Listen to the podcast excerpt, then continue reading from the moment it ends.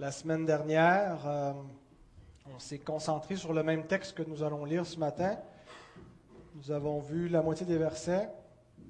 Tu peux y aller, Calvin, à l'école du dimanche, finalement. C'est lui qui insistait pour rester dans le culte. Alors, nous avions vu les versets 9 à 12. Et euh, ce matin, nous allons voir les versets 13 à 16, mais on va relire le texte au complet, Hébreu 13, 9 à 16. Peut-être baisser juste une petite coche mon, mon micro. Alors, ne vous laissez pas entraîner par des doctrines diverses et étrangères, car il est bon que le cœur soit affermi par la grâce et non par des aliments qui n'ont servi de rien à ceux qui s'y sont attachés. Nous avons un autel dont ceux qui font le service au tabernacle n'ont pas le pouvoir de manger. Les corps des animaux dont le sang est porté dans le sanctuaire par le souverain sacrificateur pour le péché sont brûlés hors du camp. C'est pour cela que Jésus aussi, afin de sanctifier le peuple par son propre sang, a souffert hors de la porte. Nous avions vu quatre, euh, quatre, points sur ce texte. Premièrement, euh, on s'est concentré sur c'est quoi l'enjeu de, de ce texte? Est-ce que c'est des, éléments disparates ou est-ce qu'il y a une unité, il y a une idée principale? Et euh, l'enjeu se trouvait vraiment au verset 9, à savoir qu'est-ce qui affermit le cœur. Et l'expression veut vraiment dire qu'est-ce qui euh, nous établit devant Dieu, nous, nous, confirme devant sa face. C'est vraiment qu'est-ce qui sauve notre âme, qu'est-ce qui... Euh, c'est finalement le salut euh, de, notre âme, la vie éternelle dont il était question. Et euh, la réponse se trouve dans le même verset. Ce n'est pas les aliments de, l'ancienne alliance, ce n'est pas ce qui découle de l'autel qui était sous l'Ancien Testament, avec tout le culte et tous les rituels qui étaient nécessaires d'observer dans cette alliance-là, mais c'est la grâce qui nous a permis. On avait vu deuxièmement que les judaïsants commettaient une erreur, ceux qui voulaient imposer le, judaïsme aux, euh, aux, chrétiens d'origine païenne.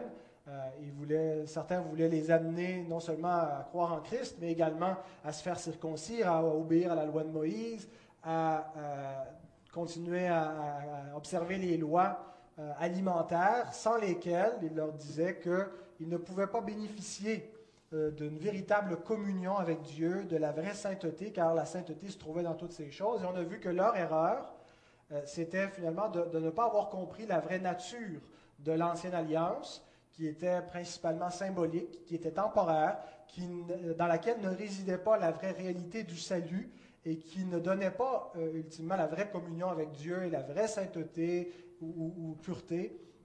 Euh, et, que donc ces choses étaient données par la nouvelle alliance, étaient reçues par la foi, même avant la nouvelle alliance, euh, mais que c'était des dispositions donc temporaires qui devaient disparaître, qui visaient à garder euh, les promesses de Dieu et garder Israël dans, si on veut, sous une, autorité ferme pour mener euh, à Christ.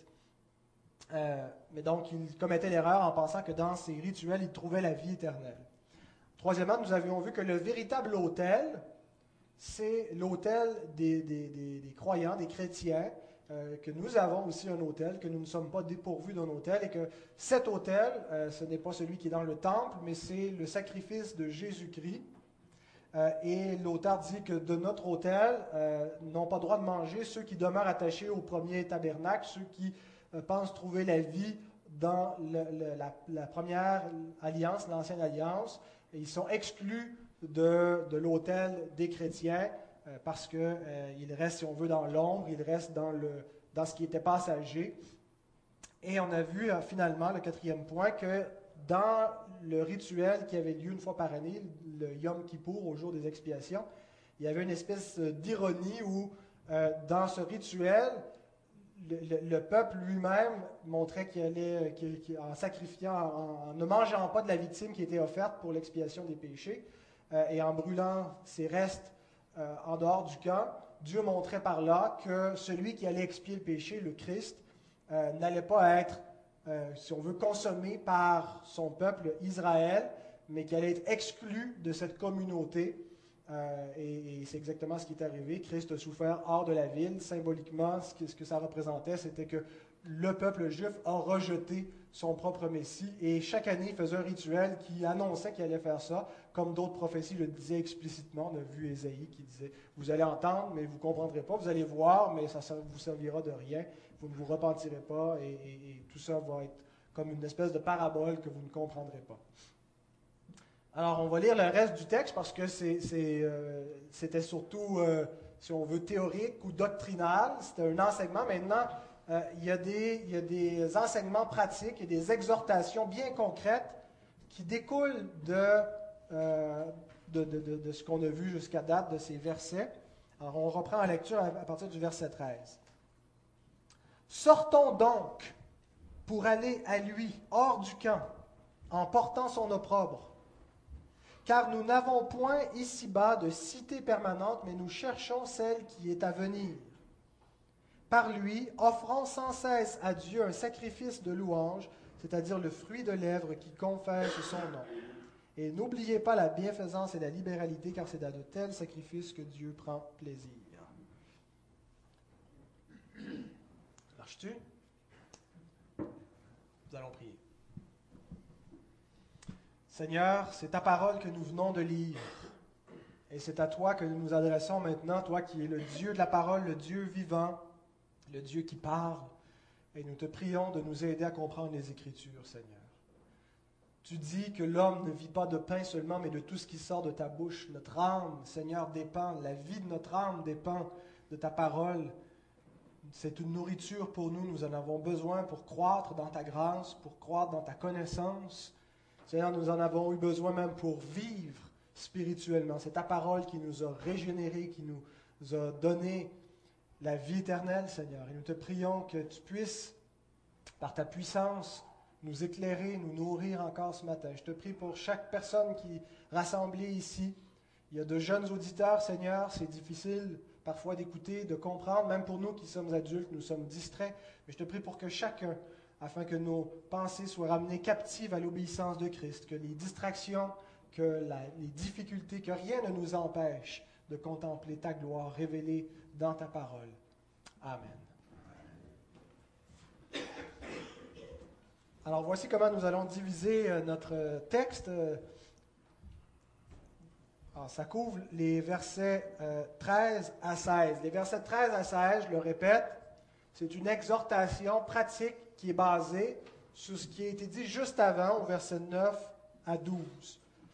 Alors, quelles sont les conséquences du fait que nous avons un hôtel auquel les judaïsants, les juifs, sont exclus lorsqu'ils restent attachés à leur premier hôtel, que Christ a souffert hors du camp?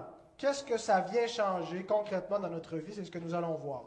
Et nous allons euh, séparer en trois, trois points le, texte, premièrement, nous allons voir les conséquences négatives.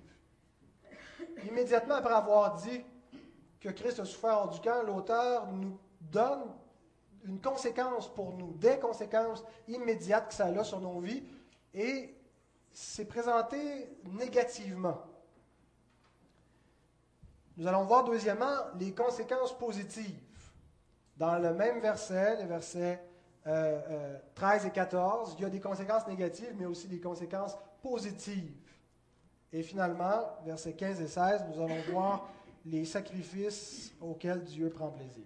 Premier point, les conséquences négatives. Je vais relire versets 13 et 14, si on veut. Ben, il est encore là.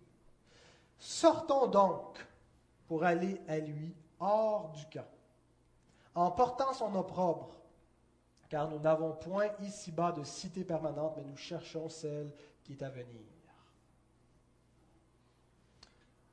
Le fait que Jésus-Christ a été crucifié hors du camp, en dehors de la ville, en étant banni de son peuple, a une conséquence pour tous ceux qui croient en Jésus-Christ.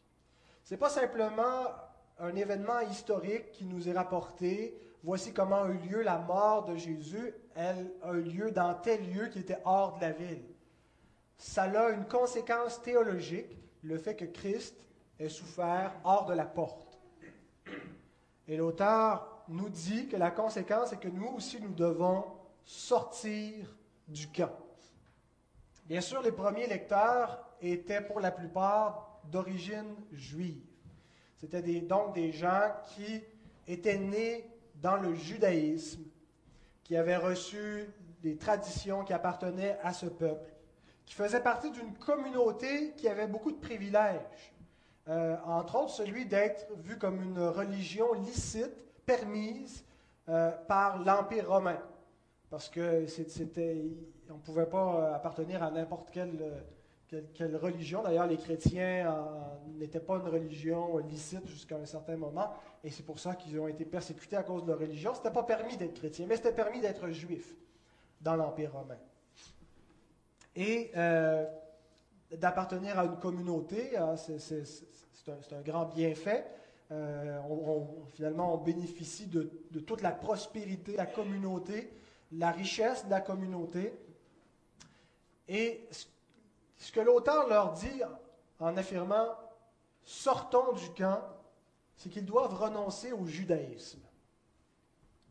ils doivent être prêts à sortir comme Christ a été rejeté par la communauté juive, à accepter de ne plus faire partie du judaïsme, de ne plus se compter euh, parmi ceux qui, se nommaient juifs, parmi les circoncis.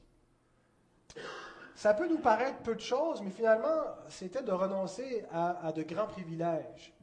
Imaginez si on n'a pas une communauté aussi, euh, euh, aussi bien culturellement identifiée dans laquelle nous vivons aujourd'hui, parce que bon, c'est assez euh, homogène, à l'époque, bon, il y a les, Romains qui ont le pouvoir politique, qui dominent. À l'intérieur de cette, entité politique, il y a Israël, qui résiste et qui finalement est toléré.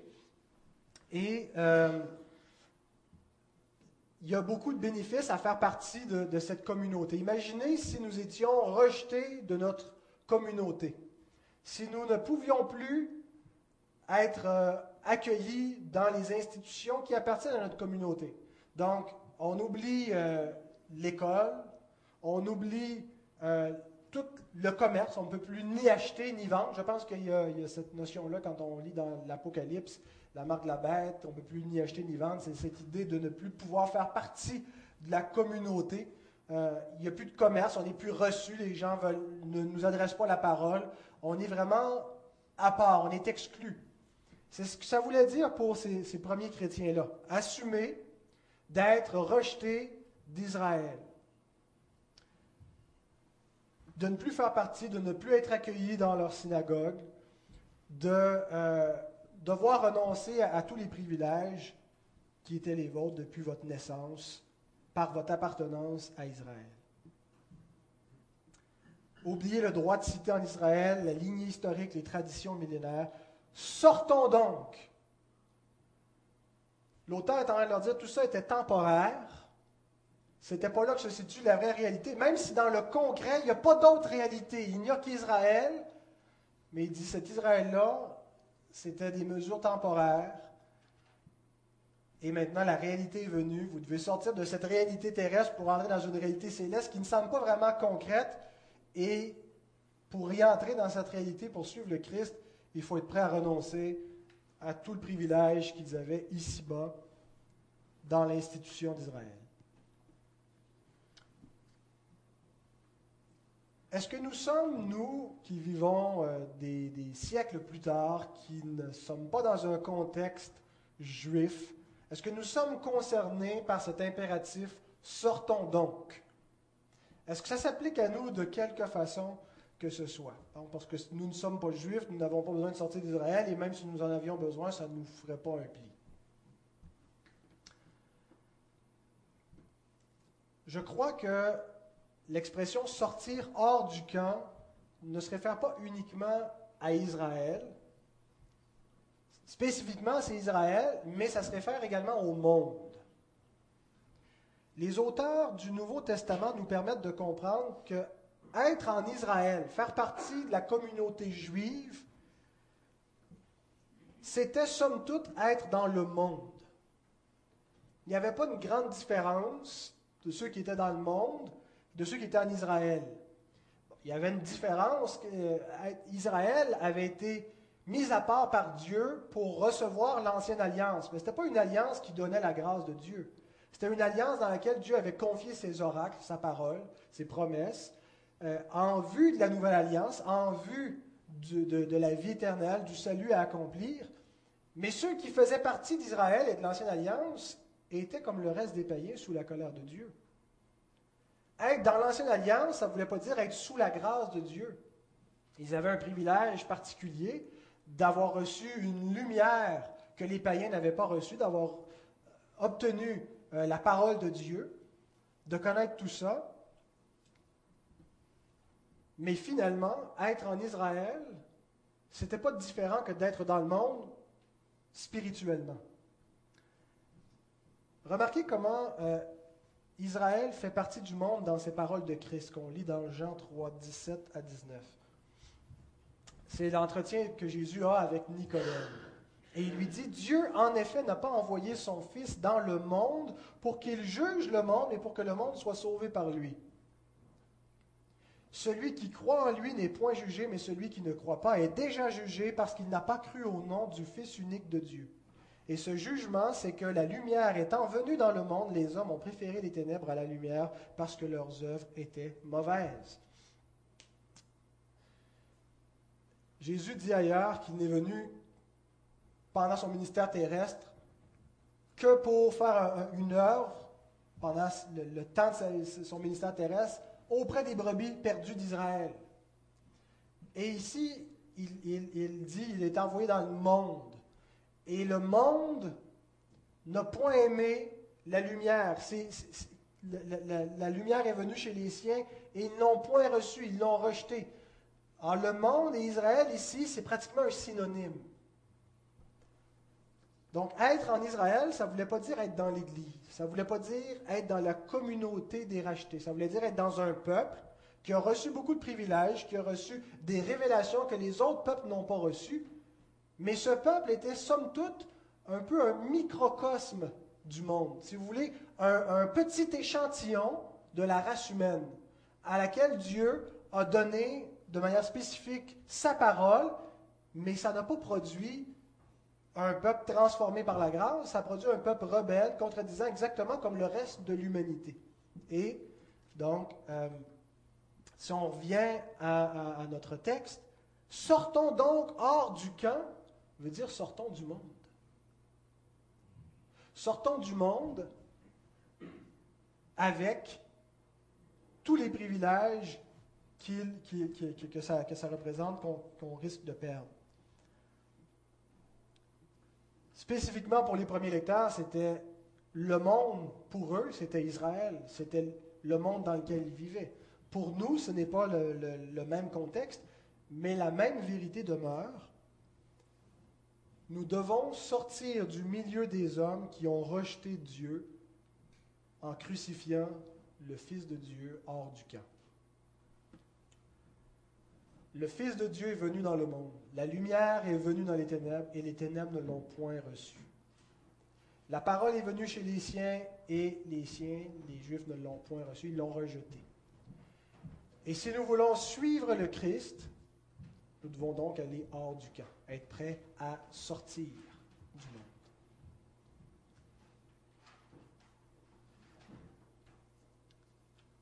Alors maintenant, nous nous posons la question, je vous la pose. Êtes-vous sorti du monde? Êtes-vous sorti du camp? La première conséquence, c'était une conséquence négative, pour pouvoir se nourrir à l'autel de Christ, c'est de renoncer à l'autel du monde. De renoncer à ce qui était passager. Qu'est-ce que ça veut dire, sortir du camp? Comment est-ce qu'on fait cela? J'aimerais d'abord dire ce que ça ne veut pas dire. Ça ne veut pas dire qu'on doit cesser euh, d'avoir une existence dans le monde. L'apôtre Jean nous dit ailleurs qu'on euh, doit faire usage du monde, mais euh, avec prudence. D'ailleurs, Jésus dit dans sa prière sacerdotale, je ne te prie pas de les ôter du monde, mais de les garder du malin. C'est plutôt l'idée d'être en communion avec le monde. Et non pas de sortir à l'extérieur du monde comme s'il était possible de ne plus être dans le monde si on sort du monde, ça va, sur Mars. Et encore là, est en train d'être colonisée, cette planète, alors on ne sort pas vraiment de, de, l'autorité humaine. Euh, certaines communautés, je pense, ont mal compris ce que ça voulait dire sortir du monde. Je pense entre autres aux communautés qui euh, se sont vraiment séparées, sont mis à vivre en communauté fermée, euh, et, que ce soit pendant la période monastique, toute la vie de moine où on sort complètement, ou euh, les Amish, avec tout le respect pour, pour, pour, ce mouvement et les, les belles caractéristiques qu'il peut avoir, je pense que c'est une erreur. On ne doit pas mettre la lampe sous le boisseau, on ne doit pas euh, en, ne voulant plus être dans le monde, complètement se, couper de tout rapport avec les autres êtres humains qui ne sont pas en Jésus-Christ. D'ailleurs, Paul dit, euh, quand je vous ai écrit de ne pas avoir de communion avec, avec les infidèles, ce n'était pas de ne pas avoir aucun rapport avec les non-croyants. Autrement, il vous faudrait sortir du monde, ce qui est une impossibilité. Donc, ce que ça veut dire de sortir du monde, c'est d'être prêt à payer le prix pour suivre Christ. Et remarquez que, l'auteur qualifie ce que ça veut dire sortir du monde dans le verset 13 en portant son opprobre. Sortir du monde veut dire s'identifier avec le Christ dans un monde qui a rejeté le Christ. Se mettre du côté de celui qu'ils ont crucifié. L'opprobre de Christ, c'est la honte. Hein, c'est vraiment une mort honteuse. Il est mort comme un criminel. On l'a humilié, on l'a battu, on s'est moqué de lui, on l'a fait vraiment souffrir d'une manière cruelle. Il a été pendu au bois, comme ça, exposé. C'est son opprobre. Il dit, nous devons porter son opprobre. Christ dit, si quelqu'un veut me suivre, si vous voulez être mes disciples, portez votre croix. Porter notre croix, c'est aussi porter sa croix. C'est d'être prêt à être humilié avec lui, à souffrir avec lui, J'aimerais vous donner un exemple d'un homme qui n'était pas prêt à sortir du camp, l'apôtre Pierre. Le soir où Jésus fut livré, il voulait suivre Jésus. Il s'était même dit qu'il était prêt à souffrir avec lui. Mais finalement, il a démontré qu'il n'était pas prêt à porter l'opprobre de Christ. Il voulait être fidèle à Jésus, mais sans souffrir.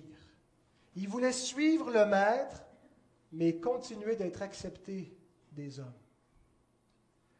Il voulait aller avec Jésus, mais sans porter l'opprobre de Jésus, sans être prêt à faire face à toutes les conséquences d'un monde qui a rejeté le Christ.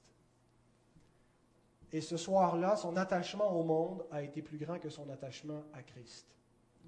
On se souvient comment il l'a il renié. Soyez sûr d'une chose, L'apôtre Paul nous dit dans 2 Timothée 3 au chapitre 12, Or, tous ceux qui veulent vivre pieusement en Jésus-Christ seront persécutés. Il affirme ça comme une, comme une certitude. Il ne peut pas ne pas y avoir de conséquences ou d'opprobre si nous suivons Jésus-Christ. Il va y avoir différents degrés. Nous sommes dans un contexte de liberté de conscience, de liberté de culte, de liberté de religion. Ça n'a pas toujours été comme ça, même au Québec. Et on a l'impression que ça, c'est la norme, mais ce n'est pas la norme.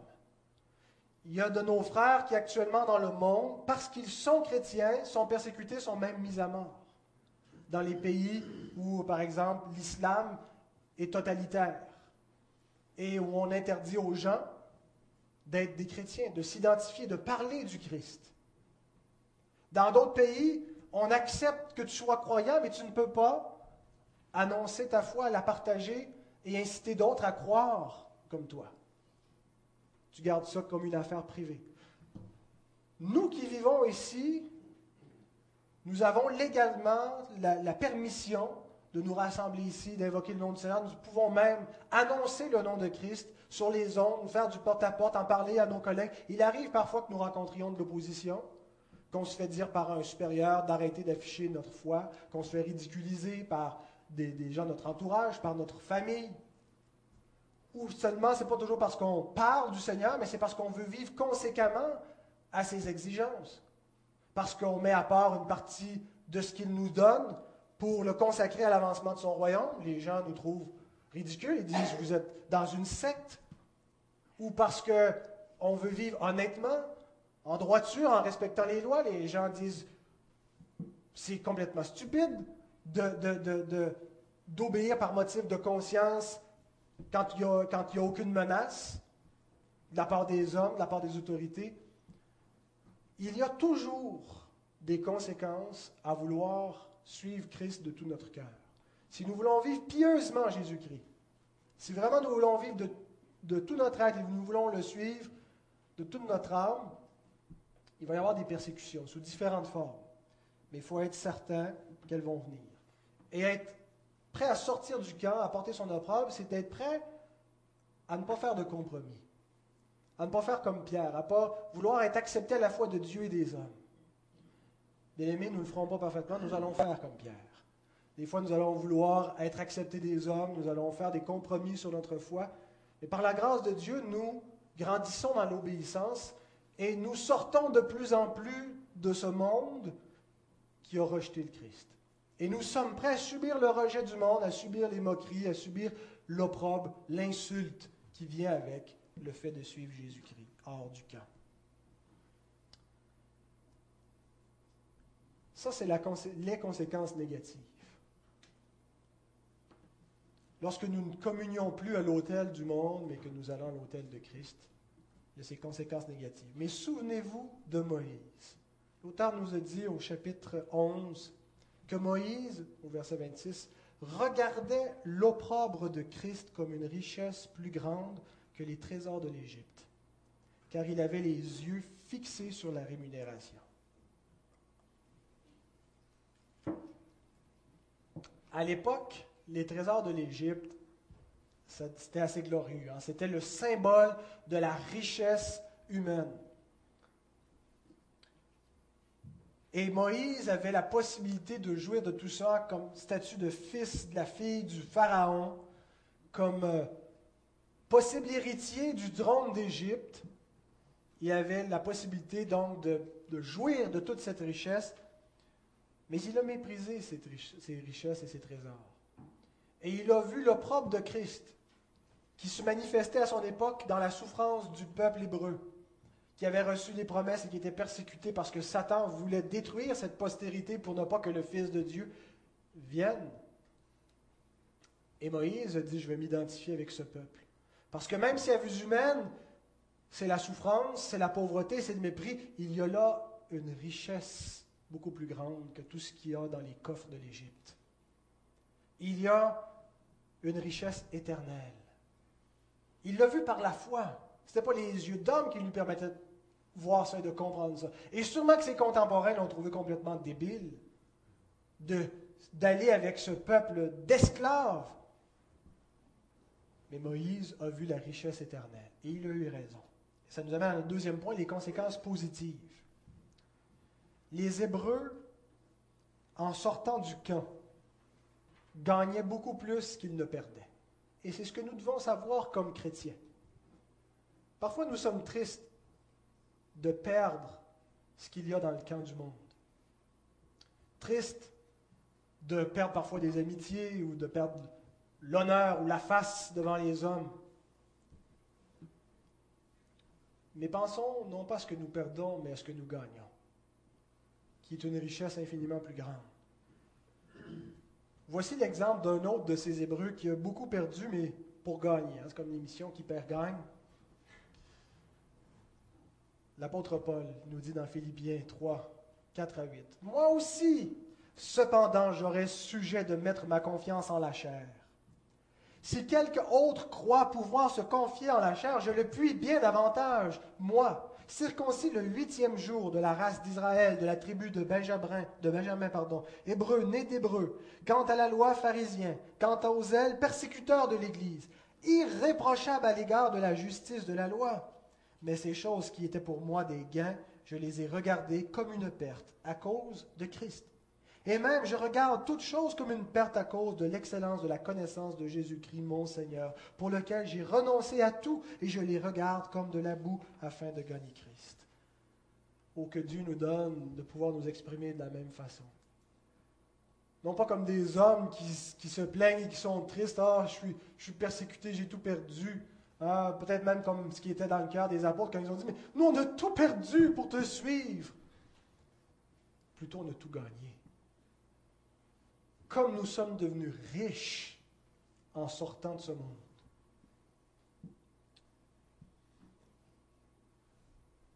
Dans, les versets 13 à 14, il y a les conséquences négatives, mais elles sont contrastées avec les conséquences positives. Sortons donc, mais pour aller à lui. Pas sortons donc, puis on se retrouve tout seul, tout nu dans la rue avec rien. Sortons donc, mais pour aller à lui, à Christ. Nous quittons la cité terrestre pour en chercher une qui est permanente. Sous-entendu que celle-ci est passagère. Vous savez, quand les hommes se glorifient dans leur philosophie, leur richesse, leur pouvoir, tout ça est méprisable parce que tout ça va passer. Ce n'est que pour un temps. Et ils le savent bien. Quelqu'un qui atteint le sommet en termes de, gloire humaine, sait bien que ça va finir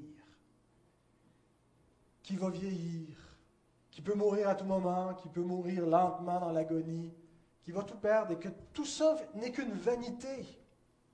Mais celui qui obtient les richesses qui sont en Dieu, qui nous sont données à son Fils, sait qu'il atteint une félicité qui ne passera point. Un bonheur qui n'aura jamais peur de perdre parce qu'il ne le perdra jamais. Une cité, c'est-à-dire toute une communauté, tout un peuple, tout un état d'être qui est pour l'éternité.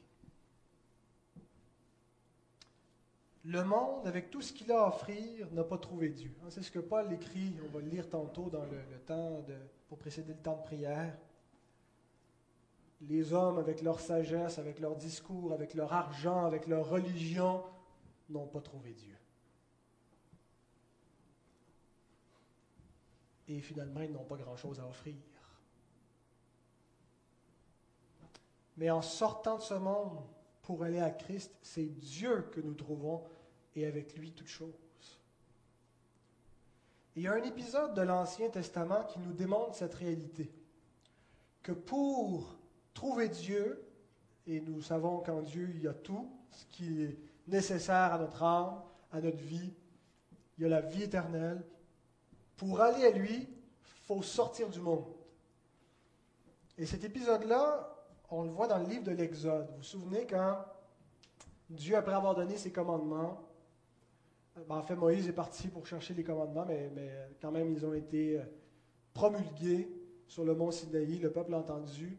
Le peuple ne demeure pas très, très longtemps fidèle dans l'alliance. Euh, Moïse a disparu, il est où Moïse? Euh, Tiens, Aaron, Fais-nous un Dieu qu'on peut voir, quelque chose de concret et, à qui on pourra attribuer la gloire de notre rédemption de l'Égypte. Et là, ils ont tous pris leurs bijoux, leurs bagues, leur, leur, or, ils ont fait fondre ça, et puis ça a fait un beau veau en or devant lequel ils se sont prosternés en disant, Israël, voici ton Dieu qui t'a fait sortir de l'Égypte. Il y avait là dans cet événement une figure du monde qui est incapable de garder les commandements de Dieu, qui est incapable de garder le premier commandement de Dieu qui est Tu n'auras pas d'autre Dieu devant ma face.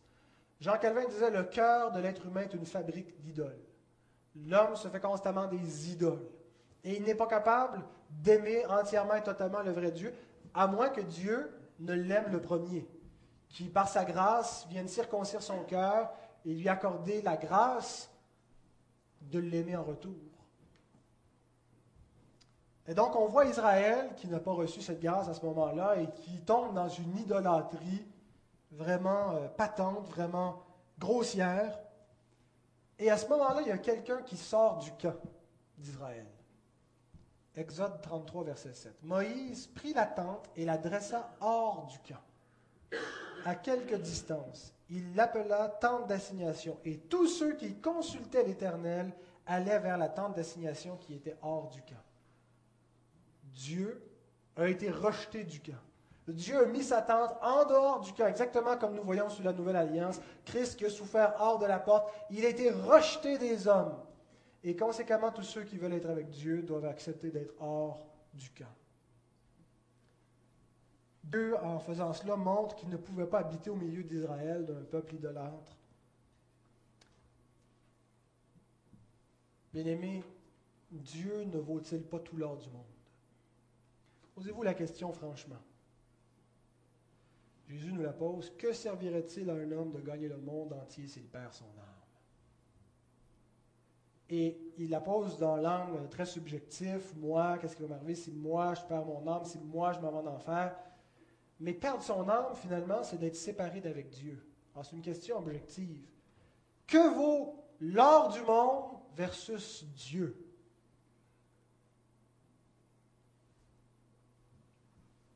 Bien-aimé, si notre âme n'est pas avec Dieu, notre âme est perdue. Rien ne peut la sauver, rien ne peut la combler, rien ne peut la satisfaire. Nous sommes réellement perdus si nous ne sommes pas en communion avec Dieu. Et lorsque nous sommes en communion avec Dieu, lorsque nous souffrons hors du camp, mais nous sommes avec Dieu, nous considérons que nos afflictions du moment sont finalement de légères afflictions qui valent bien un poids au-delà de toute mesure de gloire pour l'éternité.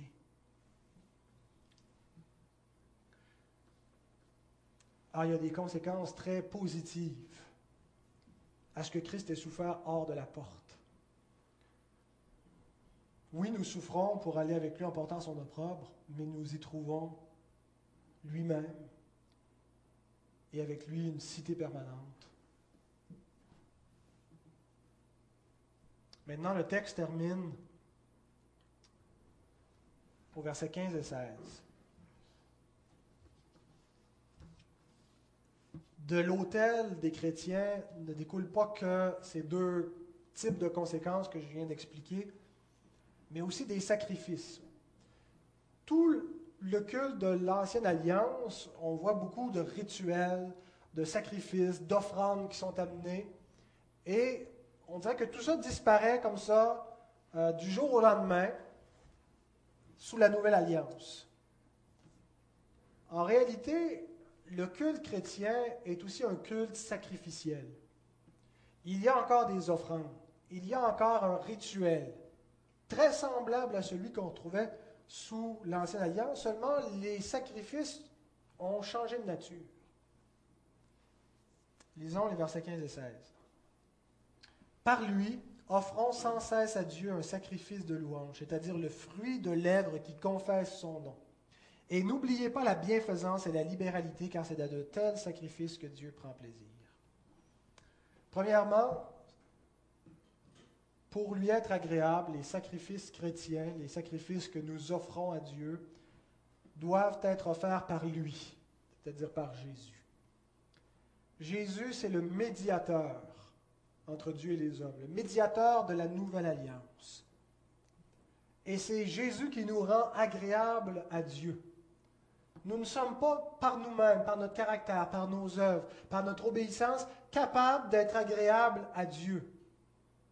Mais c'est seulement au travers de la médiation de Jésus-Christ, seulement par l'efficacité de son sang qui purifie nos péchés, par son intercession qui fait en sorte que nos œuvres imparfaites deviennent parfaites aux yeux de Dieu. C'est par lui que nous pouvons offrir un sacrifice agréable. Alors, comment est-ce qu'on fait pour offrir des sacrifices par lui? Comment ça marche? En fait, c'est par la foi. L'idée d'offrir un sacrifice à, à, Dieu par Jésus signifie que tout notre rapport avec Dieu doit être canalisé, doit passer par notre foi en Christ, par notre confiance en lui.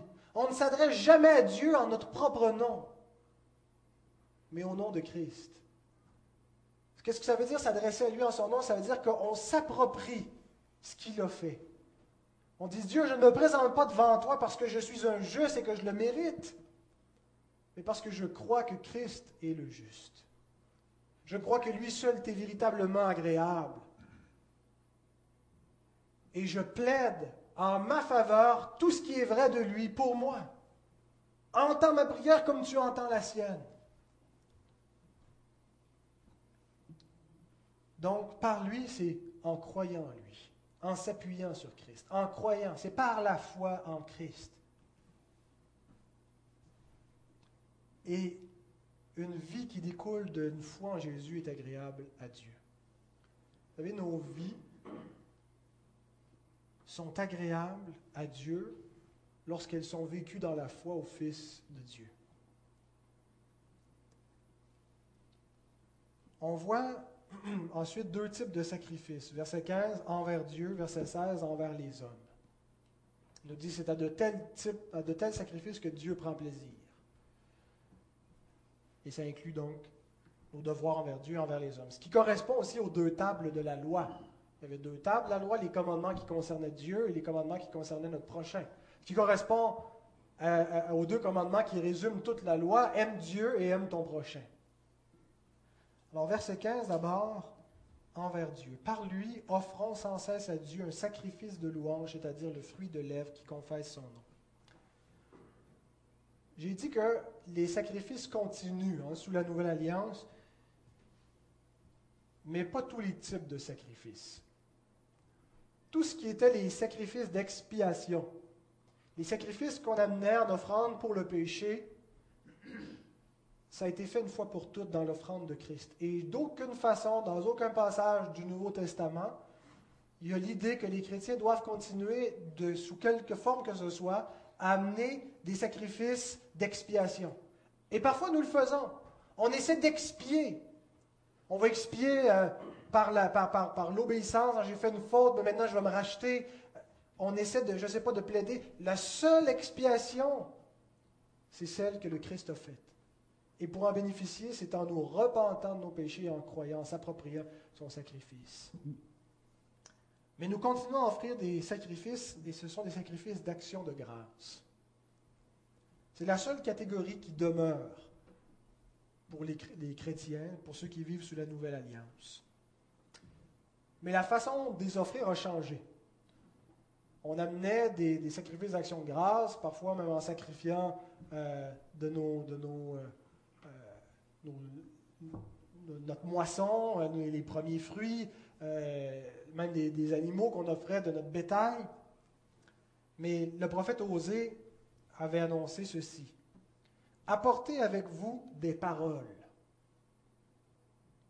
Et revenez à l'Éternel, dites-lui, pardonne toutes les iniquités et reçois-nous favorablement. Nous t'offrirons au lieu de taureau l'hommage de nos lèvres. Et on voit maintenant dans le texte de l'Épître aux Hébreux que cette réalité devient vraiment concrète, où le, système de l'ancienne alliance, où les actions de grâce étaient faites avec toutes sortes de, de présents, des gâteaux sans levain qu'on amenait à Dieu, ça a été remplacé par l'hommage de nos lèvres. Offrons sans cesse à Dieu un sacrifice de louange, c'est-à-dire le fruit de lèvres qui confesse son nom. Nous devons adorer Dieu avec nos bouches lui offrir un sacrifice de louange. Nous le faisons quand nous venons ici. Lorsque nous élevons la voix et que nous chantons des paroles merveilleuses que nous offrons à Dieu, c'est un sacrifice de louange. C'est bizarre parce que quand on prend un temps, un culte en famille avec nos enfants, on est assis, puis là on prie, les enfants sont, attentifs, ils savent quand on prie, c'est comme si Dieu est là, on ne faut pas niaiser. Puis là, des fois, on termine la prière, on fait pas vraiment, on marque pas clairement de transition, on commence à chanter, puis là, ils pensent que c'est comme le party, ils se mettent à, à, danser, à nous parler. On dit, ben, c'est comme la prière. Quand on chante à Dieu, c'est pas pour nous, premièrement. C'est un sacrifice qu'on lui apporte. Et c'est quelque chose de saint, de sacré. Et mes frères, mes sœurs, j'aimerais vous dire que les sacrifices de louange, le fruit de lèvres qui confesse son nom devrait aller au-delà du temps que nous prenons ensemble pour chanter à Dieu. Est-ce que vos lèvres confessent son nom à la semaine longue? Où nous nous arrêtons et nous disons Merci Seigneur. Seigneur, tu es bon Seigneur. Merci Seigneur pour tout ce que tu m'apportes dans ma vie.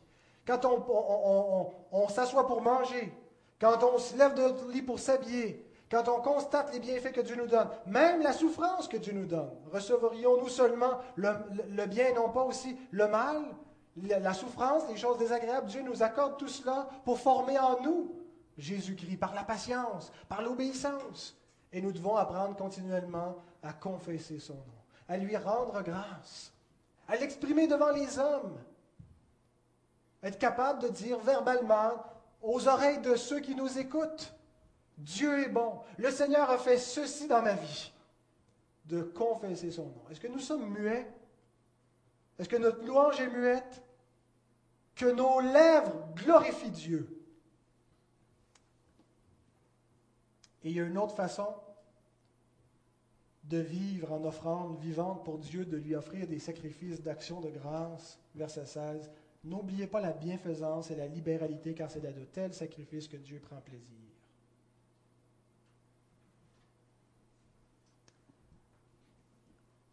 La bienfaisance et la libéralité. Deux beaux mots grecs. Le premier, bienfaisance, eupoia. Poieo veut dire faire, eupoia, faire le bien. On pense à faire le bien souvent par motif de conscience. Hein. C'est bien d'user de, bonté envers son prochain, d'être généreux, de s'occuper des gens de notre famille, de nos parents qui vieillissent, prendre soin de nos enfants. Est-ce que nous réalisons que comme chrétiens, ce genre de vie est un culte à Dieu? C'est une offrande à Dieu. Et nous, devons le faire dans cette perspective-là. Parce que sinon, à un moment donné, nous n'aurons plus une raison de faire le bien. Le simple sens du devoir ne sera pas suffisant si nous, ne réalisons pas que c'est pour la gloire de Dieu que nous vivons. Or, le culte à Dieu n'est pas seulement le temps de prière, le temps de prédication, le temps de lecture de sa parole, mais c'est en faisant le bien. Et l'autre mot, libéralité, c'est le mot koinonia, communion, euh, dans certains contextes, donc le sens de partage, de participation, de générosité. À cause de notre péché, nous oublions parfois les autres, hein, nous nous refermons sur nous-mêmes. C'est ce que le péché fait, le péché divise.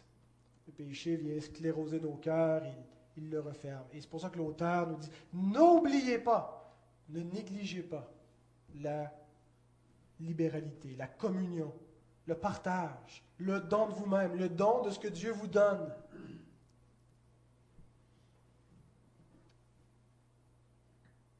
Une chose que produit l'autel de Christ, c'est de nous détacher de nous-mêmes. La nature humaine, elle est foncièrement égoïste, centrée sur elle. Et, la plupart de nos péchés découlent du fait que nous sommes idolâtres et que nous servons le Dieu du moi, l'ego. Mais lorsque nous commençons à servir Christ, il change nos cœurs et nous vivons de moins en moins pour nous-mêmes. Tels sont les adorateurs que le Père recherche. Vous vous souvenez quand Jésus dit à la Samaritaine, il va venir un temps où les vrais adorateurs adoreront le, Père en esprit en vérité. Quel genre de sacrifice est-ce qu'ils vont apporter? Quel genre d'adoration est-ce qu'ils vont offrir? Celle que nous venons de voir. Tel est le culte de la nouvelle alliance. Et voici ce qui arrive lorsque nous mangeons l'autel du Christ. Le premier message qu'on a vu la semaine dernière, c'était il y a deux autels. Et nous venons de voir qu'est-ce qui découle de l'autel de Christ. Quel genre de vie de sacrifice. Il des conséquences négatives, mais il y a une véritable communion avec Dieu. Il y a la vie éternelle qui découle de là, qui se manifeste déjà en nouveauté de vie. Que Dieu nous bénisse par sa bonne parole.